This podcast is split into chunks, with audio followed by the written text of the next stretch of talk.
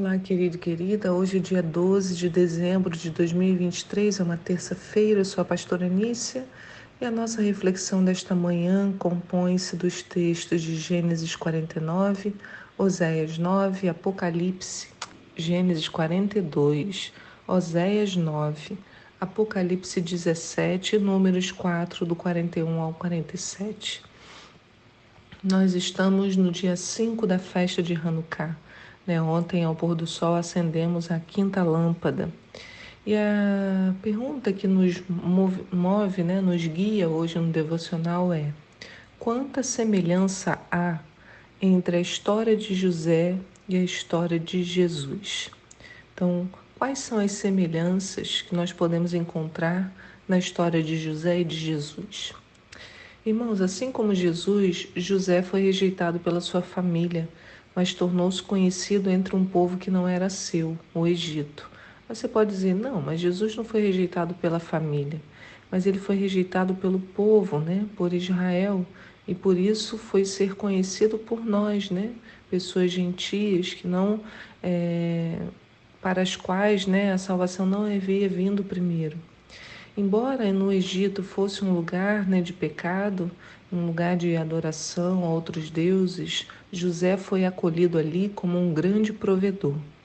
E provedor de quê? Nós lemos no texto de hoje, né?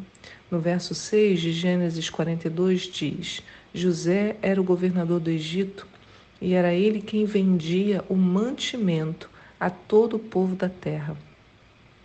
Os irmãos de José chegaram e se prostraram diante dele com a face junto ao chão.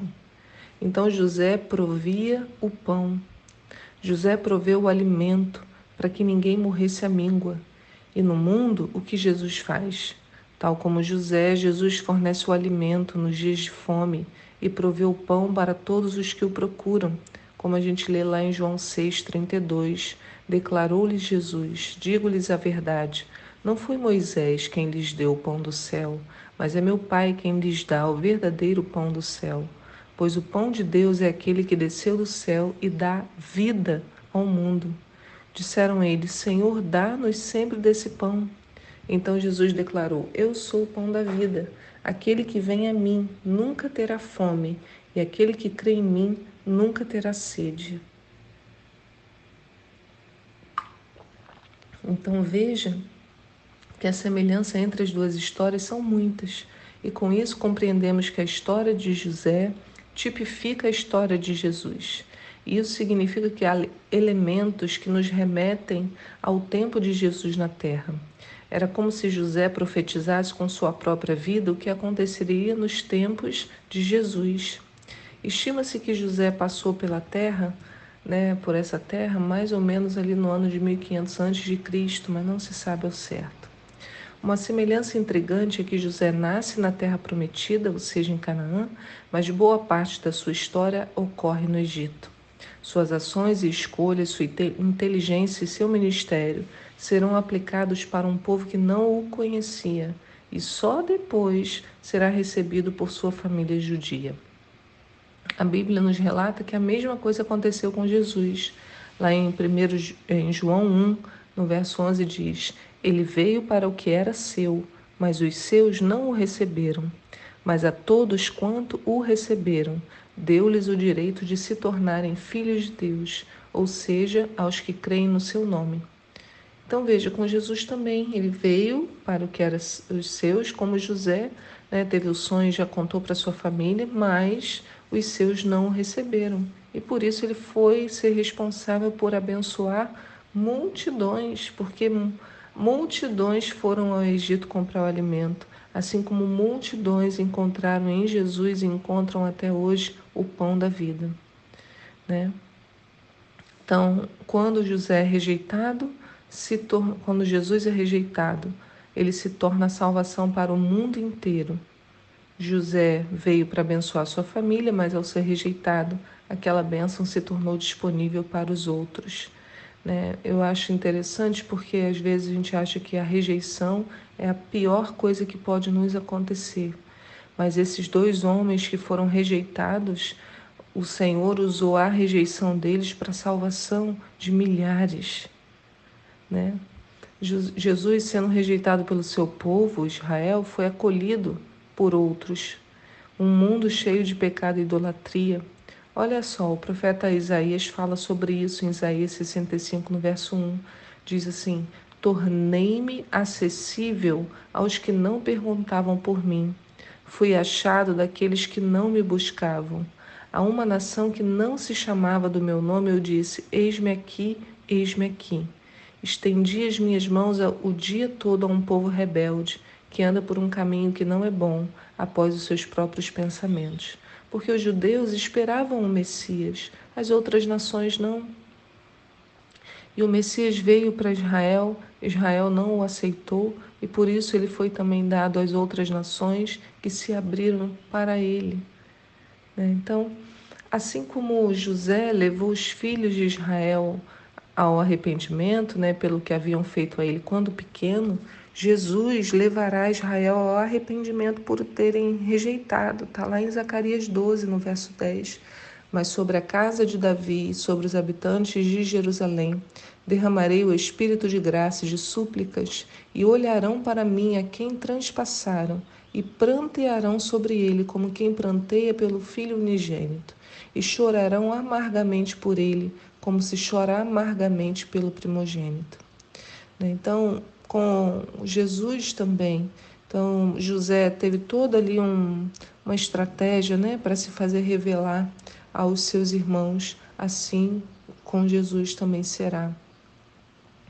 Mas assim como Jesus, José não deixa de alimentar os seus irmãos. Ele envia mantimentos a Israel, é o texto de hoje, enquanto aguarda o retorno e a confissão de seus irmãos. Da mesma forma, Jesus nunca abandonou Israel, porque se Jesus os tivesse deixado, né, quebrando a promessa feita aos judeus, certamente também seria capaz de fazer o mesmo conosco, não cumprindo a promessa de salvação que nos foi feita. Você entende como a simbologia da Bíblia é rica? Eu ainda posso citar muitas outras semelhanças na história dos dois, acho que é já suficiente. Né? Você poderia tentar descobrir outras. Eu vou dar mais duas, duas, duas dicas. Né? Quando José vai ao campo procurar seus irmãos, né? o pai dele havia mandado, ele foi visto pelos irmãos e de longe, né? O que, que os irmãos fizeram? Conspiraram contra José, né? no verso 18 de Gênesis 37 diz: Eles o viram de longe e antes que pudesse chegar mais perto, tramaram sua morte e combinaram entre si. Eis que vem se aproximando aquele sonhador. Vinde, matemo-lo, joguemo-lo numa cisterna qualquer. Diremos que um animal feroz o devorou, veremos o que acontecerá com seus sonhos. Olha, isso a gente vê, né? Muitas pessoas podem querer matar os nossos sonhos mas quando o Senhor quer que ele se realize, olha a volta que deu e tudo se cumpriu com José. Mas da mesma forma os homens conspiraram sobre como matar Jesus, né? Lá em Mateus 26, 30, é, 26, 3. Enquanto isso, os chefes dos sacerdotes, os anciãos do povo, se reuniram no palácio do sumo sacerdote, cujo nome era Caifás, e fizeram um acordo para prender Jesus por meio de traição e matá-lo. Porém, recomendaram que isso não seja feito durante a festa, que era a festa da Páscoa, para que não ocorra grande alvoroço entre o povo. Quando José chega aos seus irmãos, o que, que os irmãos fazem com ele? No verso 23. Então, quando José chegou junto deles, despojaram-no de sua túnica, a túnica de mangas longas e adornadas que ele vestia, e arremessaram-se contra ele e o lançaram na cisterna. Era um poço vazio e sem água. E com Jesus? De, no, em Mateus 27, 31. Depois de haverem zombado dele, despiram-lhe o manto e o vestiram com suas próprias roupas, e em seguida o levaram para ser crucificado. Não é rico isso? Essa pequena comparação das duas histórias, ah, apenas baseada em nossas últimas leituras, nos mostra como a Bíblia inteira aponta para Jesus, de Gênesis a Apocalipse. Tudo nos ensina a respeito da obra redentora de Cristo, deixando claro que para nós há salvação, há alternativa. Irmãos, a coisa mais linda é quando uma pessoa se rende a Jesus. Né? A pessoa levanta ali a mão ou faz uma oração e você vê nos olhos dela toda o renascimento de uma esperança, porque Jesus, ela começa a sentir que ela é amada, que existe uma opção, uma chance de salvação para ela.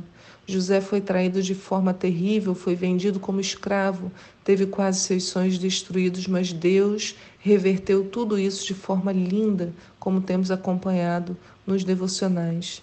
A vida de José nos ensina sobre o poder da redenção, que não precisamos nos ocupar com a vingança, que a nossa vida está nas mãos do Senhor. Ele pode pegar toda a nossa história torta e cheia de feridas e trazer cura, não apenas para nós, mas como foi com José, né? para todo o Egito e Israel. Em Cristo Jesus haverá alimento em abundância. Gente, José teve a sua história restaurada para ele mesmo, para os seus filhos, para o Egito e para Israel. Uma só vida, olha o tamanho do impacto. O que a história de José rebatida em Jesus nos mostra é que o mesmo acontece conosco. Temos a nossa vida representada em Jesus, restaurada em Jesus, transformada em Jesus. Ele veio ao mundo demonstrar o seu amor e, por se tornar homem, é capaz hoje de nos compreender muito bem. E agora a destra do Pai intercede por cada um de nós, e não há passado mais terrível que Jesus não possa interferir, trazendo vida abundante no presente. Que Deus abençoe a sua vida, irmão que ela seja um instrumento poderoso nas mãos do Senhor. Ah, Deus, nós queremos ser esse instrumento, queremos ser como um farol, Senhor, mostrando o caminho àqueles que estão mortos por não te conhecerem. Deus, tem misericórdia, tem misericórdia primeiro de nós, Senhor, restaura-nos, Restaura, restaura o nosso olhar, Senhor, restaura os nossos ouvidos, a nossa boca, que todos os nossos sentidos sejam apurados pelo Teu Espírito. Enche-nos da Tua unção, Senhor. Deus tem misericórdia desse mundo que jaz nas trevas, Senhor. Eu sei que o teu coração pulsa, Senhor, por essas pessoas que estão distantes de ti. Nos ensina a caminhar, Senhor, na tua direção para que pessoas sejam salvas. Em nome de Jesus, nos ajuda, Senhor, a sermos esse instrumento poderoso nas tuas mãos. Em nome de Jesus. Amém. Hoje nós pedimos por bondade, não é verdade, né? Desde o pôr do sol de ontem. Irmãos, ser bom, né? Ter a bondade do Senhor é tão difícil, né? Ai, Senhor, quando a gente vê, a gente já falou demais, perdoou de menos, né? Acolheu de menos. Senhor, tenha misericórdia de nós. Queremos, Senhor, ter esse atributo do fruto do Espírito. Queremos ser pessoas cheias de bondade, Senhor. Queremos ser pessoas compassivas, Senhor, longânimas, pacientes, Deus. Nos ajuda, nós sabemos que a tua bondade e fidelidade vão nos acompanhar todos os dias da nossa vida, Senhor, enquanto nós vivermos. Nós precisamos disso, Senhor, precisamos para exercermos a bondade, para nos perdoarmos mutuamente, assim como Deus perdoou a cada um de nós em Cristo Jesus, Senhor. Em nome de Jesus, nós queremos expressar a tua bondade, falar dos teus feitos gloriosos, por tudo que o Senhor tem feito por nós. Em nome de Jesus, oramos por Israel. Te pedimos, Senhor, que haja paz em Jerusalém. Senhor, faz cessar, Senhor, todo ataque. Deus, que haja paz, uma restauração, Senhor, por completo.